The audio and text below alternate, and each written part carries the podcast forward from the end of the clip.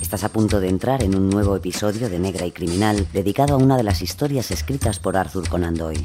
Pero antes de sumergirte en otra nueva aventura de Sherlock Holmes, te voy a hablar de Storytel, una aplicación de entretenimiento con miles de audiolibros, libros digitales y podcasts. Para escuchar en cualquier momento y donde quieras, solo necesitas tu móvil o tablet.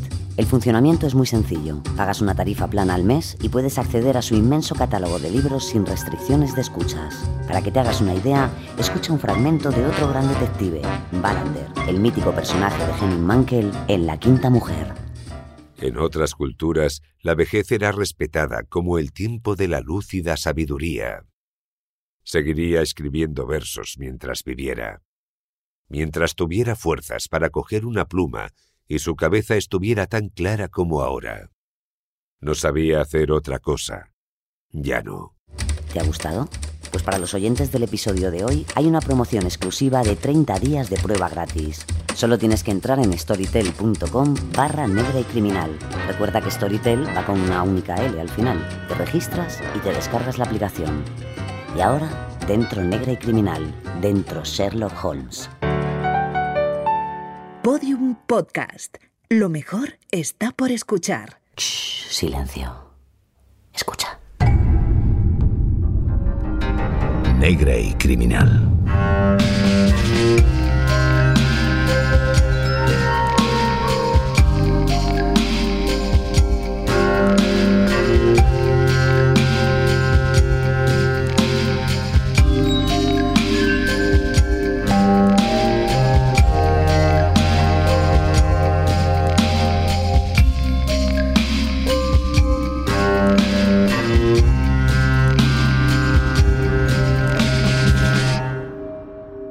Prácticamente todos los grandes detectives de novela coinciden e insisten en un mismo punto. La única diferencia entre ellos y nosotros es que ellos se fijan.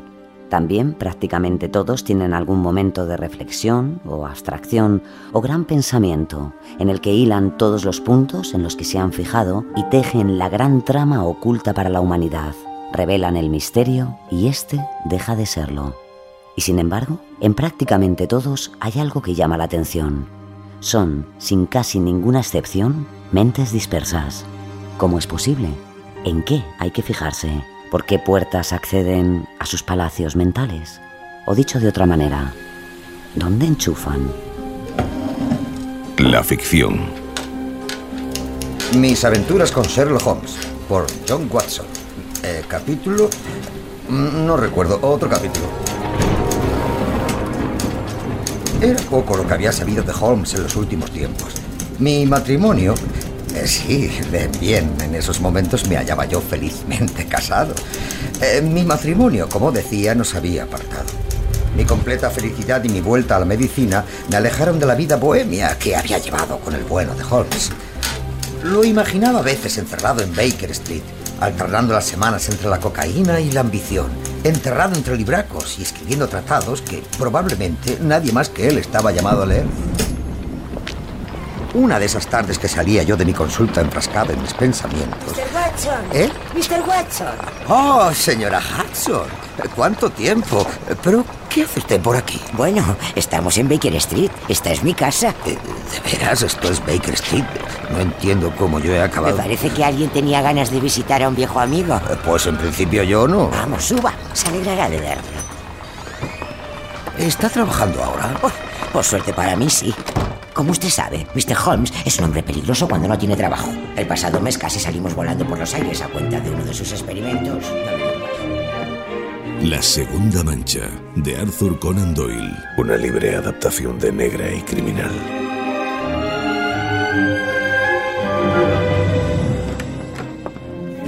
Mr. Holmes, mire quién ha venido a visitarnos. Mr. Holmes, debe de estar dentro. Hombre, robusto, más robusto de lo que le corresponde. Olor a cloroformo solo puede ser una persona. Mr. Watson, no esperaba verle por aquí. Sin embargo, Holmes no se hallaba en ese momento en la habitación. En su lugar, frente a la puerta de entrada, solo había un cadáver o quizás un muñeco colgado boca abajo. Ah, el viejo Jack. No se preocupe por él, está así desde mis últimas investigaciones. De algún modo me recuerda a usted. Me alegro mucho de verle, amigo. Veo que le sienta bien el matrimonio. Ha engordado usted siete libras y media. Siete libras, en realidad. y media. Hágame caso, querido amigo, y compruebe su báscula. ¿Le apetece un té? Eh, Sí, la verdad es que me encantaría. Bien, yo les dejo aquí con sus cosas. ¿No nos prepara el té la señora Hudson? No, se ha hecho sufragista, así que ahora yo también soy sufragista, lo cual incluye hacerme mi propio té. Imagino que querrá comer algo. Nada abre tanto el apetito como trabajar, ahora que ha vuelto a ejercer de médico. ¿Y Eh, cómo sabe que yo...? Muy sencillo, huele usted a cloroformo. Además de que de algo tendrá que vivir ahora que está casado. Elemental. ¿Se da cuenta de que si hubiera usted vivido hace unos siglos hubiera ardido en la hoguera? Tú ve. Gracias. La verdad es que cada vez que le escucho hacer sus deducciones me parece todo tan fácil que pienso que yo mismo podría haberlo hecho. Creo que tengo unos ojos igual de buenos que los suyos. Así es. Fisiológicamente sus ojos son probablemente idénticos a los míos. Lo que nos distingue es el uso que hacemos de ellos. Usted ve, pero no se fija. Es diferente. Por ejemplo, los escalones que hay desde el vestíbulo hasta este cuarto. ¿Cuántas veces los ha visto? Centenares de veces. Bien. Entonces sabrá decirme cuántos escalones hay. ¿Cuántos escalones? No sé, no, no, no lo sé. Lo que yo le decía, usted ha visto, pero no se ha fijado. Hay 17 escalones. Yo lo sé porque lo he visto y también me he fijado. Y de ese modo... Shh, un momento. ¿Oyes eso?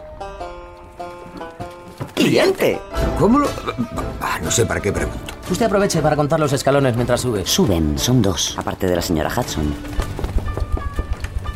Mr. Holmes, aquí hay dos caballeros que desean verle. Eh, Creo que debería marcharme. Lo comprendo. Es preferible la comodidad de su hogar a la posibilidad de una nueva aventura. Bueno, yo depende de cómo se mire. Tampoco tenías que dejarle tan claro que se aburre en su matrimonio. Entonces, ¿qué hago con los caballeros? Hágales pasar, por favor, señora Hudson. Gracias.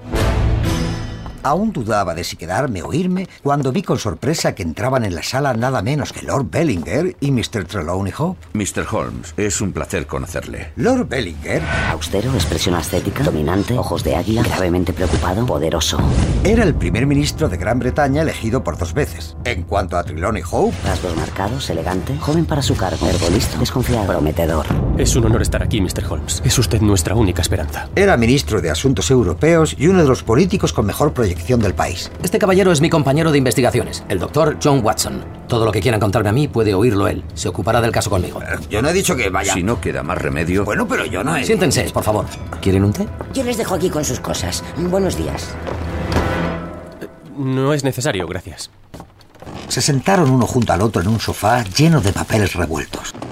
Por sus expresiones preocupadas y ansiosas, se notaba a primera vista que el asunto que los había traído era de máxima importancia. A las 8 de la mañana descubrí que no estaba, Mr. Holmes. Informé inmediatamente al primer ministro. Ha sido idea suya venir a verle. Vaya, está realmente preocupado. ¿Han informado ustedes a la policía? no, señor Holmes, no podemos hacerlo. Informar a la policía equivaldría a la larga a informar al público, y debemos evitar eso por todos los medios. ¿Por qué? El documento en cuestión podría provocar, provocaría casi con total seguridad, complicaciones muy serias en el escenario europeo. Podría llegar a provocar una guerra, señor. ¿Cómo? Perdón, perdón. Comprendo. Mr. Hope, ¿podría usted explicarme con exactitud las circunstancias en que desapareció el documento? Verá, la carta, porque puedo decirle que se trata de una carta de un dirigente extranjero, se recibió hace seis días. Era tan importante que ni siquiera quise dejarla en mi caja fuerte, así que decidí tenerla siempre encima. La he llevado cada noche a mi casa. Allí ha estado en mi habitación, dentro de un maletín cerrado con llave. Anoche estaba. Estoy seguro porque abrí el maletín mientras me vestía para cenar y la vi. Pero esta mañana ya no estaba. El maletín se quedó toda la noche sobre la mesa del tocador. Yo tengo el sueño muy ligero y mi esposa también.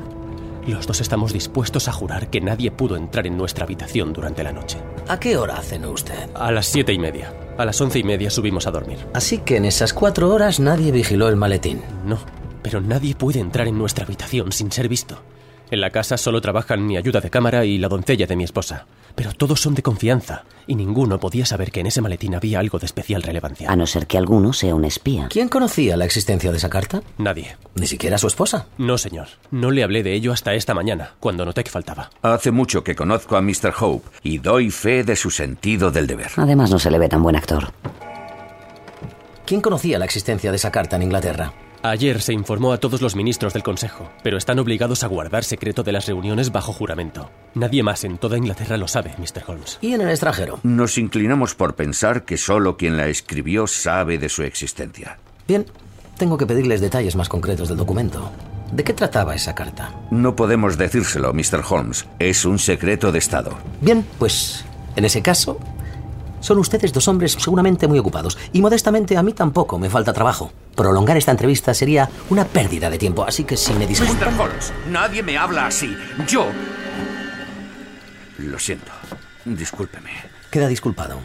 Pero, mi lord, supongo que ha llamado a mi puerta porque confía en mí. Y en el doctor Watson. Está bien. La carta es de un dirigente extranjero, molesto por algunos asuntos en los que ha intervenido nuestro país de una forma que él no comparte, y nos lo hace saber. Pero su lenguaje es tan poco afortunado, tan provocativo, que si se publicara generaría un peligroso estado de opinión. Tan peligroso que en menos de una semana podría conducirnos a la guerra. Claro, solo puede ser... Watson, ¿me acerca papel y lápiz? ¿Qué escribe? Señor primer ministro, ¿es esta la persona autora de la carta? Sí, lo es. Ya dispone usted de todos los datos. ¿Han informado a esta persona de la desaparición de la carta? Sí, le hemos enviado un telegrama en clave. Tal vez esta persona desee que la carta se publique. No, señor. Para esa persona esta publicación supondría un golpe aún más duro que para nosotros. En ese caso, ¿a quién le interesa que se publique? Tenga usted en cuenta la situación, Mr. Holmes. En estos momentos, Europa entera es un campo armado. Existen dos alianzas con una potencia militar bastante equilibrada. Gran Bretaña se encuentra en condiciones de inclinar la balanza. Si se viera arrastrada a la guerra contra una de las dos confederaciones, esto aseguraría la supremacía de la otra, tanto si Inglaterra entra en guerra como si no. ¿Me sigue usted? Perfectamente. Así pues, a los enemigos de esta persona les interesaría apoderarse de la carta y publicarla con el fin de crear un enfrentamiento entre su país y el nuestro. Eso es. ¿Y quién creen ustedes que pueda ser este enemigo? No sé, cualquiera de las grandes cancillerías europeas. Probablemente en estos instantes la carta ya va camino de una de ellas. Oh, Dios mío, ¿qué he hecho? Tranquilo, querido amigo. Nadie le culpa de nada. O de todo. Me temo que esto es inevitable, Holmes. Sí, eso es cierto. ¿Decía? Nada. Lord Bellinger, ¿está absolutamente convencido de que si no se recupera el documento habrá guerra? Es muy probable. Entonces prepárese para la guerra. ¿Cómo? ¿Cómo dice? Consideren los hechos. Según cuenta Mr. Hope, es imposible que robaran la carta después de las once y media. Es decir, se robó entre las siete y media y las once y media. Y me inclino a pensar que fue más cerca de las siete y media. Ahora bien, dada la hora en la que se robó y la importancia del documento, ¿dónde puede estar ahora? Como usted dice, Lord Bellinger, seguramente bien lejos. ¿Y qué posibilidades tenemos de alcanzarlos? Absolutamente ninguna. Tiene usted razón, maldita sea. Aunque... Aunque... Supongamos solo como hipótesis que la carta la robó la doncella de su esposa o su ayuda de cámara. No, ya le he dicho que son de confianza. Solo es una hipótesis. Si como usted ha dicho nadie puede entrar en la habitación sin ser visto, entonces la ha tenido que robar alguien de la casa. Y en tal caso, ¿a quién se la pudo entregar el ladrón? Supongo que a cualquiera de los varios espías internacionales y agentes secretos con cuyos nombres estoy relativamente familiarizado. Sí, pero no todos ellos estarían dispuestos a algo así. Cierto. Yo diría que hay tres que podríamos considerar las estrellas de su profesión. Averiguaré si siguen en sus puestos. Si alguno falta desde anoche, será una pista a seguir. Entonces, acepta el caso, Mr. Holmes. Yo diría que como caso está ya perdido, pero haré lo que pueda. No era la primera vez que veía a Holmes dar por imposible un caso y a la vez empezar a investigarlo. Cuando los dos visitantes se marcharon, Holmes encendió su pipa sin pronunciar palabra y se quedó un buen rato sumido en profundas reflexiones. Sí, por ese lado va a ser imposible. Holmes, eh, creo que me voy a ir a casa. Posible que todavía no haya salido de Inglaterra. Holmes, ¿Por qué piensas eso? ¿me habla a mí? Pues porque aún no ha habido ninguna reacción que sepamos. Sí. No sé para qué pregunto. Buenas noches, Holmes.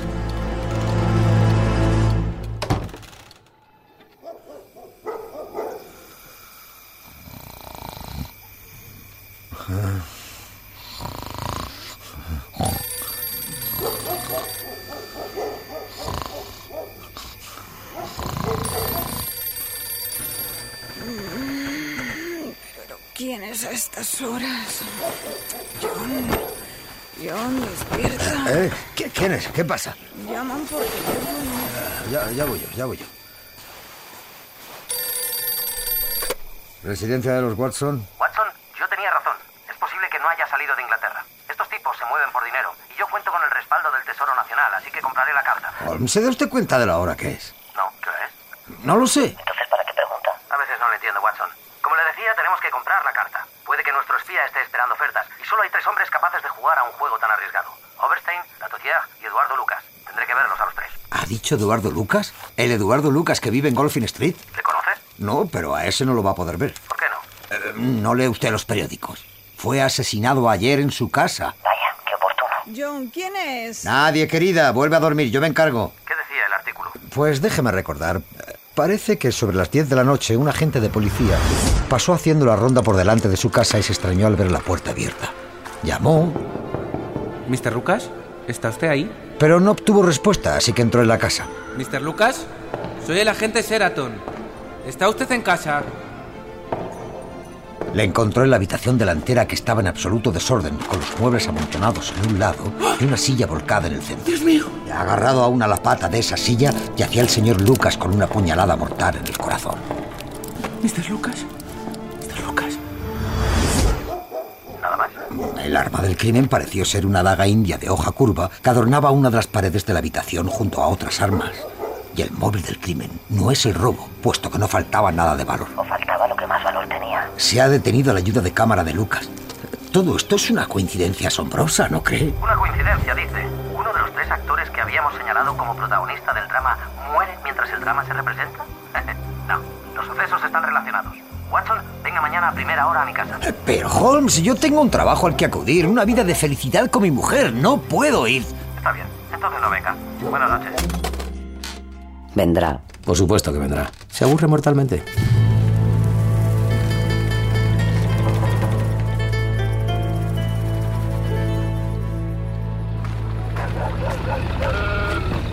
Admito que fui. No acababa de subir los famosos 17 escalones, que confieso que esta vez conté, cuando Holmes me abrió la puerta ya desde arriba. Rápido, Watson. Tenemos que ir a un par de sitios en la ciudad. Vaya. Esa es una forma rara de llamar al timbre. Entre, tendremos que dejar la excursión para más tarde. Está bien. Mr. Holmes, la señora Hilda Hope está aquí para verle. Lady Hilda Hope. Que pase, señora Hudson. Gracias. Buenos días, Mr. Holmes. Había oído hablar de la belleza de aquella mujer, pero viéndola en persona, ninguna descripción le hacía justicia. Sin embargo, lo que más llamaba la atención de ella no era su belleza, sino el terror que transmitía su rostro. Ojos brillantes y ojerosos, temblor en las manos, botones de la chaqueta descabalgados, demasiado maquillaje para una dama elegante. Mr. Holmes, ¿ha estado aquí mi marido? Bueno, y directa. Si su marido es el ministro de Asuntos Europeos, Mr. Trelawney Hope, sí, ha estado aquí. Le suplico que no le diga que he venido. Señora, me coloca usted en una situación delicada, pero le ruego que se siente y me explique qué desea. Le presento al doctor John Watson. Es un honor, mi lady. Encantada. Lady Hilda cruzó toda la habitación y fue a sentarse de espaldas a la ventana. Mr. Holmes, voy a hablarle con sinceridad y confío en que usted sea sincero conmigo. Entre mi marido y yo no hay secretos, excepto en la política, y sus labios están sellados. Sé que ha desaparecido un documento, pero como se trata de un asunto político, mi marido se niega a darme los detalles. Sin embargo, es esencial, repito, esencial que yo me entere de todo. Le ruego pues que me diga qué papel es ese que han robado. Señora, lo que me pide es completamente imposible. Compréndame, yo no puedo contarle lo que me ha sido revelado bajo secreto profesional. Le sugiero que vuelva a preguntarle a él. No, no puedo hacer eso. He acudido a usted como último recurso. Es de vital importancia que yo sepa. ¿Por qué? Si me permite preguntárselo. Ella negó con la cabeza como si el peso del mundo entero le impidiera contestar a la pregunta. Entiendo que no me diga usted nada concreto, pero me haría un gran favor si me aclarara un solo detalle. Dígame cuál, y si es posible, lo haré. ¿Puede este incidente perjudicar la carrera política de mi marido? Me temo que a menos que se resuelva favorablemente, sí, puede tener efectos muy lamentables para él. Ya. Una cosa más.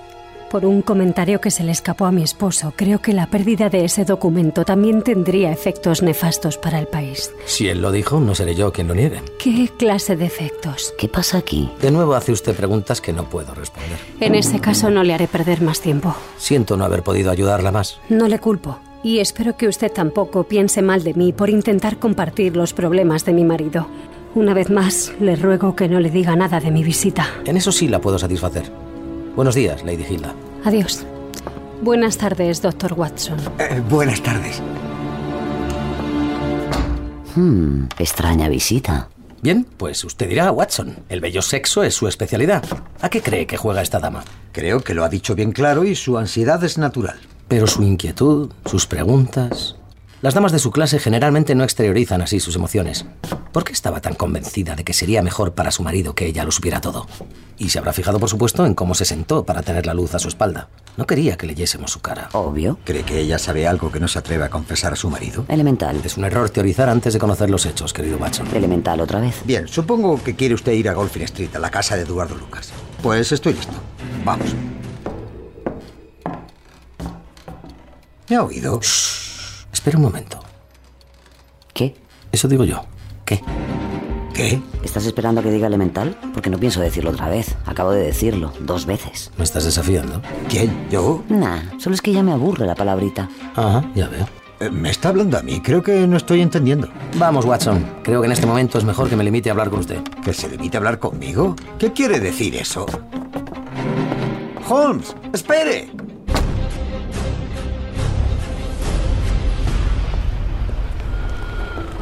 Holmes, he de confesarle que últimamente me preocupa usted. Estoy acostumbrado a sus peroratas internas, pero es posible que este caso le esté afectando demasiado. ¿Por qué crees, Watson? Bueno, a veces pareciera que contestara usted a- al aire.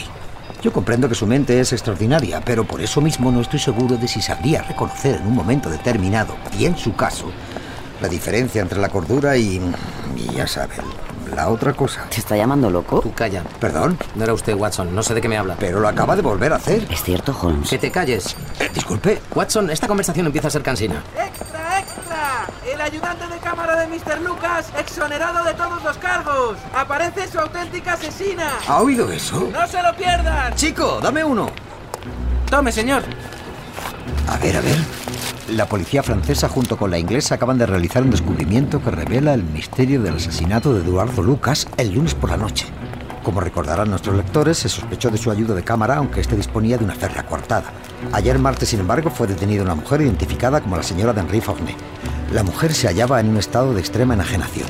Afirmaba que Ese Lucas es mi Henry. Les digo que es mi marido. No estoy loca, se lo juro. Es él, es él. La comparación de fotografías ha demostrado que efectivamente los señores Eduardo Lucas y Henry Fornet son la misma persona. Llevaba una doble vida. Eso parece. ¿Dice algo más? No se han reconstruido aún los movimientos de esta señora durante la noche del lunes, pero se sabe con certeza que una mujer que corresponde a su descripción causó un gran revuelo el martes por la mañana en Charing Cross. Así pues, parece probable que fuera ella quien cometió el crimen.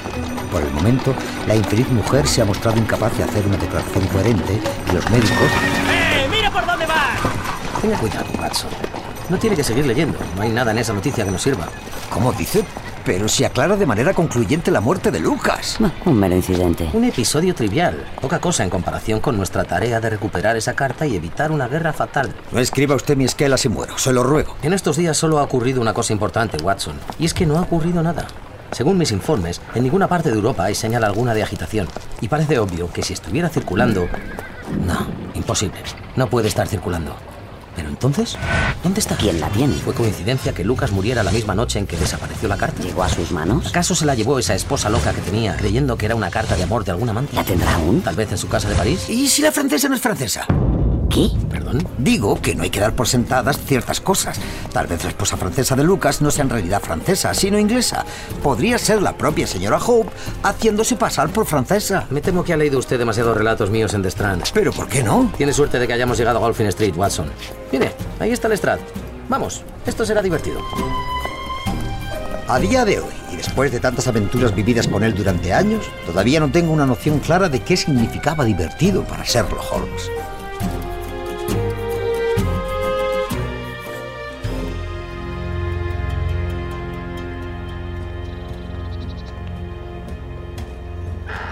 Pase, Mr. Holmes. Es por aquí. Buenos días, doctor Watson. Buenos días, inspector Lestrade. ¡Qué rapidez! ¿Le ha llegado mi nota? ¿Qué nota? La que le he mandado hace apenas media hora. Pensé que había venido por eso. Sí, sí, claro. Por eso vengo. Pero si hemos... Ah, claro, sí, sí, claro que sí, venimos, por eso venimos, sí. Supongo que nadie ha tocado nada. Han pasado varios días, Holmes. En Scotland Yard nos gusta seguir el protocolo no hacer tumbas egipcias con los escenarios del crimen. ¿De veras? Cualquiera lo diría. Así que este es el lugar de los hechos. Así es. Gran mancha de sangre en la alfombra, India, por cierto. Pared con armas de diversos lugares del mundo. Todas las sillas apartadas en un lateral al gusto en general. ¿Ha leído las noticias de hoy? Así es. Parece que nuestros amigos franceses aciertan esta vez. Ocurrió sin lugar a dudas como ellos dicen. Supongo que ella llamó a la puerta. Él no la esperaba porque mantenía dos vidas completamente separadas en París y Londres. La dejó entrar. No podía dejarla en la calle. ¿Estás loca? ¿Qué demonios haces aquí? ¿Quién es Eduardo Lucas? ¿Quién eres? No montes un escándalo. Explícame quién eres, Henry. Pasa, vamos, no te quedes en la calle. La discusión debió de ser muy agria. Ella debió de exasperarse y atacarle con una daga que cogió de la pared. Como ven, todas esas sillas están corridas hacia allí excepto una, la que Lucas tenía en las manos, como si con ella hubiera intentado mantener a la mujer a distancia. Está todo tan claro como si lo hubiéramos visto. Entonces, ¿para qué me ha hecho llamar? Por otra cosa. Una pequeñez, pero de esas que a usted le interesan. Una cosa bastante rara que desde luego no tiene nada que ver con el asunto. ¿De qué se trata, por favor? Ah, veo que siente curiosidad. Solo porque usted quiere que la sienta. Déjale, Holmes. Está intentando demostrar algo. ¿Ves alfombra india? Fíjese en que no está pegada al suelo, solo colocada encima. Lo veo, sí. El hecho es que pudimos levantarla y encontramos... ¿Sí? ¿Qué encontraron? No lo adivinaría ni en un millón de años. Por Dios, dígalo ya. Gracias, Watson. ¿Ve la mancha de sangre sobre la alfombra? Una mancha tan grande debió de atravesarla hasta el suelo, ¿no le parece? Desde luego que sí. Pues mire, Vaya. No hay mancha en el suelo. No hay mancha en el suelo. Pero tendría que haberla. La alfombra también está manchada por debajo. Sorprendido, ¿eh? Mi querido inspector, he visto cosas que usted no podría ni siquiera imaginar. Claro. Pero no se preocupe, sí que hay una segunda mancha en el suelo, solo que no está debajo de la primera. Véalo usted mismo. Y diciendo esto, levantó otra parte de la alfombra. Allí en el suelo había una gran mancha escarlata. ¿Qué le parece, Holmes? Sabía que iba a gustarle esta pequeña nadería. Tú sigue fingiendo, pero la verdad es que sí. En realidad es sencillo. Ambas manchas coincidían, eso es obvio. Pero alguien ha girado la alfombra. Hombre, Holmes, no hace falta que usted nos diga que alguien ha girado la alfombra. Solo con poner la alfombra en esta otra posición ya coinciden. Lo que querría saber es quién la giró y por qué. Lestrade estaba disfrutando. Sin embargo, Holmes hacía esfuerzos sobrehumanos porque no se viera que estaba literalmente vibrando de excitación interna. Vamos a ver, Lestrade. ¿Ese policía del pasillo ha estado de guardia todo el tiempo? Así es. Interróguelo a fondo, pero no delante de nosotros, llévelo a la habitación de atrás. Nosotros esperaremos aquí. Pregúntele cómo se ha atrevido a dejar entrar aquí a gente y cómo ha permitido que se quedaran sin vigilancia en esta habitación. ¿Cree que alguien ha entrado? Sin duda. Eso sería... Está bien. Si sabe algo, se lo sacaré, ya lo creo. Lo sabe, se lo aseguro. Nosotros le esperamos aquí. ¡Agente! ¡McPherson! ¿Qué se ha ido ahora? Vamos, Watson, ayúdame a apartar la alfombra. ¿Pero qué pasa? Yo creí que. Tírele ahí. En el suelo, busque. ¿Pero el qué? Holmes palpaba cada centímetro del suelo, hurgando con las uñas en las tablillas. Esa se mueve. Aquí. Una de las tablillas cedió y se movió hacia un lado al meter Holmes los dedos en la juntura. Tiró como si fuera la tapa de una caja y descubrió una pequeña y oscura cavidad oculta bajo el suelo. Metió ansiosamente la mano, pero ¡Maldición! ¡Está vacío! ¡Ya vuelve rápido! ¡Vamos, deprisa, Watson! Hay que volver a colocarla en su sitio. Sí, sí, sí, sí, sí. ¡Deprisa, deprisa! Ya está aquí, a tu posición. Mr. Holmes, Ah, Lestrade. lamento haberle hecho esperar. Ya veo que se está muriendo de aburrimiento con este asunto. No se preocupe, inspector. Estoy acostumbrado. El agente ha confesado. ¿Quiere los detalles? Por favor. Acérquese, Macpherson. Un enorme policía, sonrojadísimo y muy arrepentido, entró como arrastrándose en la habitación. Lo hice sin mala intención, señor, se lo aseguro. La señorita llamó anoche a la puerta, se había equivocado de portal, y nos pusimos a hablar. Se siente uno muy solo cuando tiene que estar de guardia todo el día. Bien. ¿Y qué sucedió luego? Ella quiso ver el lugar donde se había cometido el crimen. Dijo que lo había leído en los periódicos. Era una señorita muy respetable y muy educada, señor, y no vi nada malo en dejarla echar un vistazo. Cuando vio la mancha en la alfombra se desmayó. Le juro que por un instante creí que había muerto. Fui corriendo a la parte de atrás para traerle agua, pero no conseguí que volviera en sí. Así que corrí al bar de la esquina para pedir un poco de brandy, pero cuando volví aquí... Ella se había marchado. Así es. Supongo que recobraría la conciencia y avergonzada decidió marcharse. ¿Y por qué movió la alfombra? Bueno, la estiré un poco porque la dama cayó encima y la arrugó. Esto le enseñará que no puede usted engañarme, Macpherson. Ha bastado una simple mirada a esa alfombra para saber que había faltado usted a su deber. Sí, agente, como ve, el inspector no pasa por alto ningún detalle. Dígame, Macpherson, ¿esa mujer ha estado aquí solo una vez? Así es. ¿Le dio un nombre? No, señor. Venía por un anuncio en el que pedían una mecanógrafa y se equivocó de número. Era amable, educada. ¿Alta? ¿Guapa? Sí, señor. Supongo que incluso se podría decir que muy guapa. Era muy simpática. ¿Y cómo le diría? ¿Persuasiva? Persuasiva. ¿Sobre qué hora ocurrió todo esto? No sé. Empezaba a oscurecer. Estaban encendiendo las farolas cuando yo volvía con el brandy. Bien, vamos, Watson. Creo que tenemos cosas más importantes que hacer en otra parte. Buenas tardes, Lestrade. Una velada muy interesante. Buenas tardes, Mr. Holmes. Déjenme que les abra la puerta. Bajamos las escaleras que daban a la calle y al tocar la acera, Holmes se dio media vuelta. Rápidamente sacó algo de su bolsillo y se lo enseñó a la gente. Cielo santo, señor. Pero si es... Gracias, Macpherson. Vamos, Watson. Está a punto de levantarse el telón para el último acto. ¿Qué le he enseñado a esa gente? Por su expresión se diría que al mismísimo demonio. Yo no diría tanto. De hecho, es más del tipo ángel. ¿Dónde vamos? Ah, no lo imagino. Pues entonces no seré yo quien le chafe la sorpresa.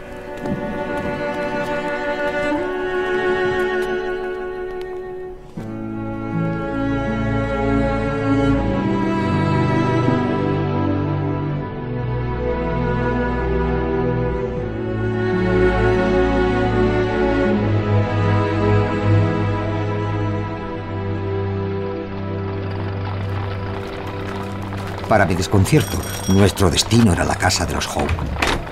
Mr. Holmes, ¿cómo se le ocurre venir aquí? Creí haberle explicado que deseaba mantener en secreto la visita que le hice. ¿Y se presenta usted aquí? No tenía alternativa, Lady Hilda. Se me ha encomendado la misión de recuperar ese importantísimo documento y me veo obligado a pedirle que tenga la amabilidad de entregármelo.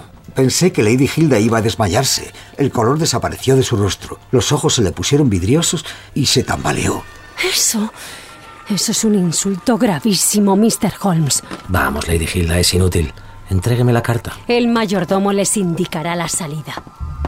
No le llame, señora. Si lo hace, frustrará mis sinceros esfuerzos por evitar un escándalo. Entrégueme la carta y todo saldrá bien. Si colabora conmigo, lo arreglaré todo. Si se me enfrenta, me veré en la obligación de descubrirla. ¿Está intentando asustarme? ¿Qué sabe? ¿Qué cree que sabe? Siéntese, por favor. Prefiero quedarme de pie. No hablaré hasta que se haya sentado.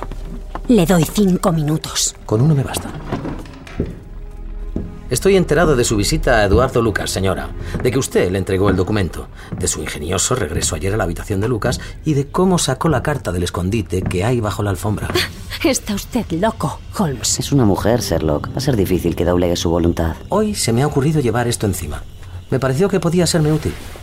Holmes sacó de su bolsillo un trocito de cartulina era el rostro de Lady Hilda, recortado de una fotografía. Se lo enseñó a la gente Macpherson y la reconoció. Oh, Dios mío, esto no puede estar pasando, no puede. Lady Hilda, aún se puede arreglar el problema. Mi misión habrá concluido en cuanto se la entregue a su esposo. Sea sincera conmigo. Le repito, Mr. Holmes, que comete usted un error. Bien, lo siento por usted. Yo lo he intentado. Entiendo que su marido llegará en breve. ¿A qué hora suele llegar? A la una menos cuarto, ¿por qué? Tienes un cuarto de hora. Pues solo queda esperar. ¿Esperar a qué? No irá a contárselo a mi marido. ¿Acaso me deja otra opción? No, por favor, no haga eso. Por amor de Dios, no me delate a mi marido. Usted no sabe cómo lo amo. Esto le destrozará el corazón. Gracias a Dios, señora. Ha recuperado usted el juicio. No hay un instante que perder. ¿Dónde está la carta? La guardo en este escritorio. Aquí tiene. Ojalá no la hubiera visto nunca. ¿Cómo podemos devolverla? Pronto, pronto, pronto. Tenemos que encontrar la manera. ¿El maletín? Eso. ¿Dónde está el maletín de su marido? Sigue en el dormitorio. Tráigalo aquí, rápido. Sí, sí. Pero entonces tenía yo razón. ¿Lady Hilda se hizo pasar por la mujer francesa? Ahora no, Watson. Tengo que pensar con rapidez. No entiendo nada. ¿Qué tal la gente ve, pero no...? Sí, no es una solución brillante que digamos, pero estoy seguro de que funcionará. ¿En qué piensa? Aquí está el maletín. Bien, ¿cómo la abrió para robar la carta? ¿Tiene una copia de la llave? Claro que la tiene. Aquí la tiene. Vale. Meteremos el sobre entre el resto de los papeles. Así. Eso es. Ciérrelo y devuélvalo a su sitio. Sí, voy. Pero entonces ella sí robó la carta. ¿Pero mató a Eduardo Lucas? Lo dudo. Aunque debió de haber visto algo. Sí, eso sí. ¿El qué? El maletín vuelve a estar en su lugar como si nadie lo hubiera tocado nunca. Mr. Holmes, estoy tan avergonzada. Quiero que sepa que me dejaría cortar una mano antes que hacer sufrir a mi marido. Lo amo con toda mi alma. Y lo que he hecho, lo que me he visto obligada a hacer, si él lo supiera no me lo perdonaría nunca. ¿Me ayudará Mr. Holmes? Le he dado mi palabra, pero tiene que contarme en qué la estoy ayudando. Aún tenemos unos minutos. Pues verá, antes de conocer a mi marido, tuve que ver con un hombre, un extranjero del que no quisiera dar más detalles. En pocos meses yo puse fin a la relación y poco después conocí a Trelawney y me enamoré. Pensé que ese hombre había pasado a la historia, pero hace unas semanas se presentó en mi casa cuando estaba sola. Me dijo que le haría saber a mi marido nuestra aventura si no le daba cierta cantidad de dinero. ¿Y cómo apareció Lucas en toda esta trama? Se conocían no sé de qué. El hecho es que ese tal Lucas contactó conmigo y me enseñó una carta que yo había enviado a ese hombre extranjero cuando ya estaba en relaciones con mi marido. Me dijo que no dudaría en mostrársela si yo no robaba cierto documento para él. ¡Ah, ¡Santo Dios! Pensé que el mundo se me venía encima. ¿La carta era auténtica? Me temo que sí lo era. Lucas me prometió que de proporcionarle el documento, él se encargaría de que ese hombre no me molestara más. ¿Qué podía yo hacer? ¿Contárselo todo a su marido? No podía, Mr. Holmes. Mi marido es el hombre con más sentido del honor que haya visto Inglaterra. Él lo hubiera visto como una traición a su amor y su confianza. Así que hice lo que él me pedía. Saqué un molde de su llave y ese hombre, Lucas, me hizo una copia. Abrí el maletín, cogí la carta y la llevé a Golfin Street. ¿Y qué sucedió allí? Llamé a su puerta con la señal que habíamos acordado. Abrió y pasamos al salón. Recuerdo que al entrar me fijé en una mujer que esperaba fuera. Su francesa, Watson. Como ve, otra mujer. Nuestro negocio terminó rápidamente. Aquí tiene el documento. ¿Dónde está mi carta? Aquí está. Le juro que ese hombre no volverá a molestarla. Pero en ese momento ocurrió algo. Alguien entró en la casa. ¡Lo sabía! ¡Por fin te encontré con ella! Dios mío. Lucas levantó rápidamente la alfombra y metió la carta en una especie de escondrijo secreto que había debajo. Luego volvió a colocar la alfombra como estaba. Lo que sucedió a continuación fue como una pesadilla. Una mujer con la cara desencajada irrumpió en la habitación gritando con un marcado acento francés. ¡No eres más que un traidor! ¡Escoria! ¡Me lo decía el corazón! En sus manos había un cuchillo. Lucas cogió una silla para protegerse de ella. Cálmate, hablemos. ¡No vas a hablar más! ¡Vas a morir! Se entabló una lucha feroz. Escapé de aquella casa como pude.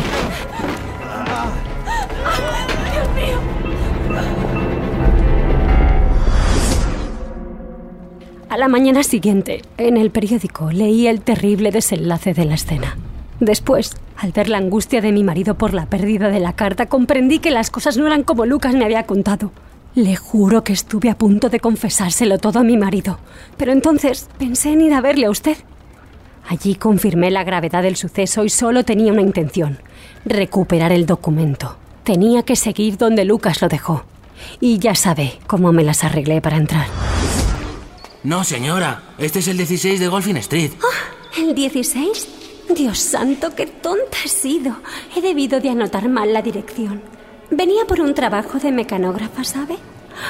Oiga, pero ¿no es este el lugar en el que se ha cometido ese horrible crimen? Sí, señora, lo es. ¿No le da usted miedo de estar aquí? Debe de ser usted muy valiente. Bueno, yo... Me gustaría tanto ver la escena del crimen. Ay, pero me moriría de miedo si fuera sola. No tiene que tener miedo si estoy yo aquí, señora. Pase, pase. Traje el documento a casa y estaba convencida de destruirlo porque no se me ocurría ninguna manera de devolverlo sin tener que confesárselo todo a mi marido. Que por cierto ya está aquí. Dios santo, es él. Mr. Holmes, por favor, ayúdeme. Hm, Como si fuera tan fácil. ¿Qué va a hacer Holmes? Ah, pensaré algo. En la puerta aparecieron las figuras de Mr. Hope y del primer ministro Bellinger. Holmes, ¿qué hace usted aquí? ¿Alguna noticia? Di algo, lo que sea. Eh, pues sí, tengo algunas esperanzas. Por eso he venido. Gracias a Dios. Me alegra ver que viene acompañado del primer ministro, Mr. Hope. Así puedo informarles a ambos a un tiempo. ¿Qué información tiene Holmes? Señores, he investigado en todos los lugares en los que podría estar este documento, pero cuanto más lo pienso, más convencido estoy de que esa carta nunca ha salido de esta casa. ¿Cómo dice? Piénsenlo.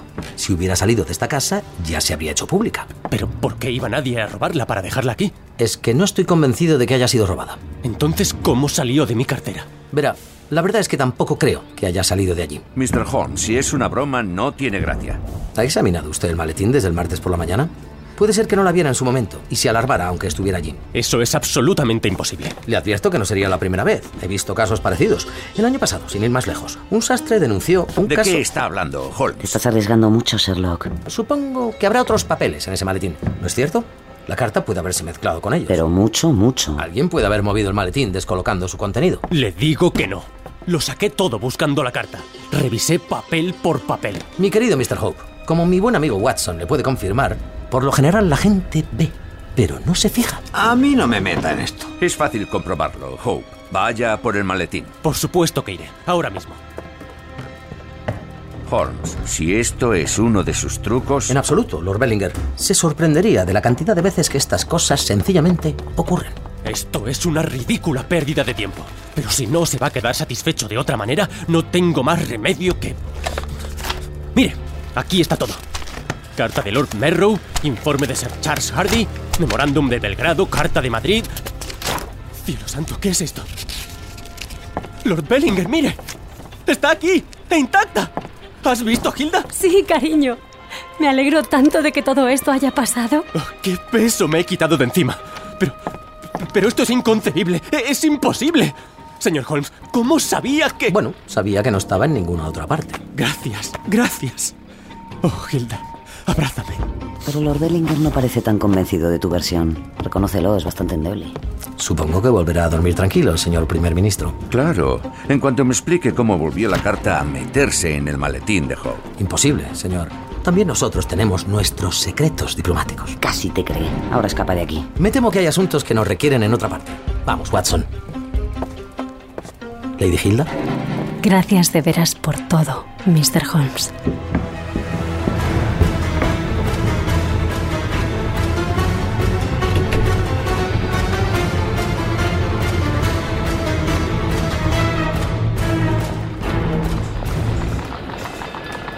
Así que en el fondo, el gran Sherlock Holmes, la máquina de pensar, es un benefactor de la humanidad. ¿Se refiere usted a que ahora mismo media Europa podría estar en guerra? A eso y al matrimonio del ministro de Asuntos Europeos. ¿Y qué me dice de su matrimonio, Watson?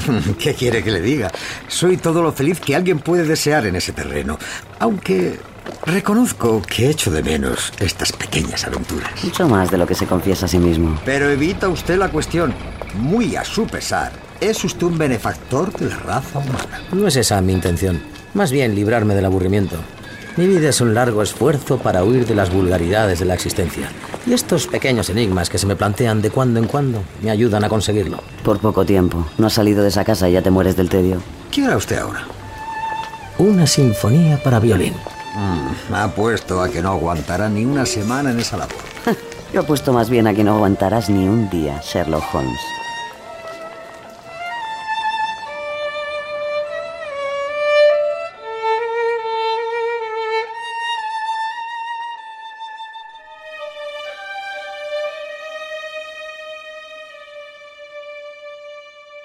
En esta ficción han participado Luis Callejo como Sherlock Holmes, Enrique Martínez como el Dr. John Watson, Rafael de la Rica como Lord Bellinger, Álvaro Ramos como Trilony Hope, Elisa Chía como Lady Hilda Hope, José Ángel Fuentes como el Inspector Lestrade, Paca González como la señora Hudson y las voces invitadas de Beatriz Nogal, Ushue Caballero, Jesús Blanquiño y Fermín Agustí, con la colaboración en el programa de Juan Ochoa.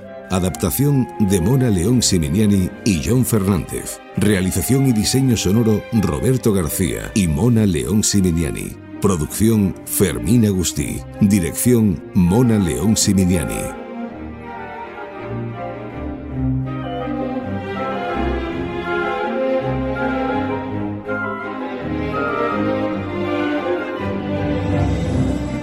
Gracias por haber escuchado esta historia y recuerda que entrando en storytel.com barra negra y criminal puedes disfrutar de 30 días de prueba gratis para escuchar todos los audiolibros que seas capaz. En la web de este episodio, en podiumpodcast.com, encontrarás el link a la oferta que nos propone esta semana Storytel. Todos los episodios y contenidos adicionales en podiumpodcast.com y en nuestra aplicación disponible para dispositivos iOS y Android.